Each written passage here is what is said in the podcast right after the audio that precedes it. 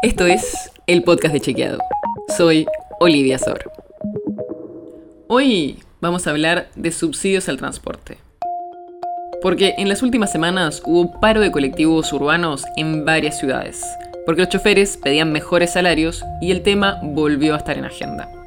Pero aparte, si uno ve los precios fuera del área metropolitana de Buenos Aires, ya son muchos más caros que en la ciudad de Buenos Aires y el conurbano.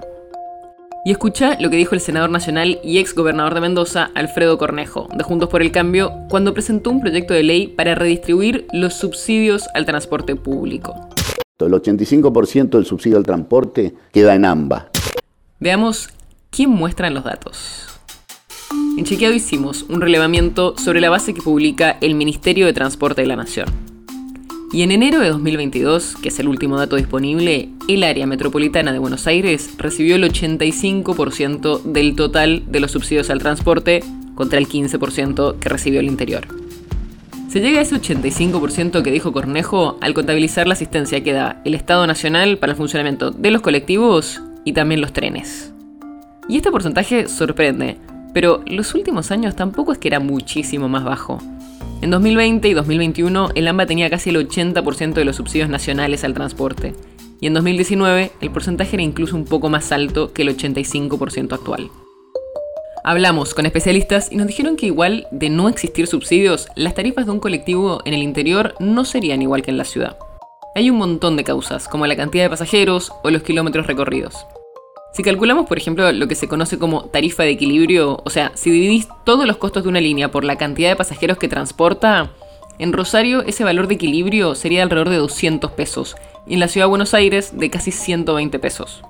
Y algo que nos comentaban los especialistas es que en la ciudad de Buenos Aires y en el conurbano el sistema de transporte público está bastante estudiado. Y en parte esto es gracias a la SUBE, con la cual se puede saber cuántos pasajeros hay y cuánto recorre cada colectivo, y por eso se puede conocer mejor el sistema de costos y subsidios de cada línea. Pero en el interior no está tan estudiado este tema y eso dificulta un poco el modelo de subsidios. Esto no quiere decir que la distribución de subsidios actualmente esté bien, queda claro que podría ser mucho más equitativa. Y también queda claro que el AMBA es beneficiado con el sistema actual, sobre todo porque desde hace tres años que no se actualizan los precios de los pasajes, mientras que en el interior sí.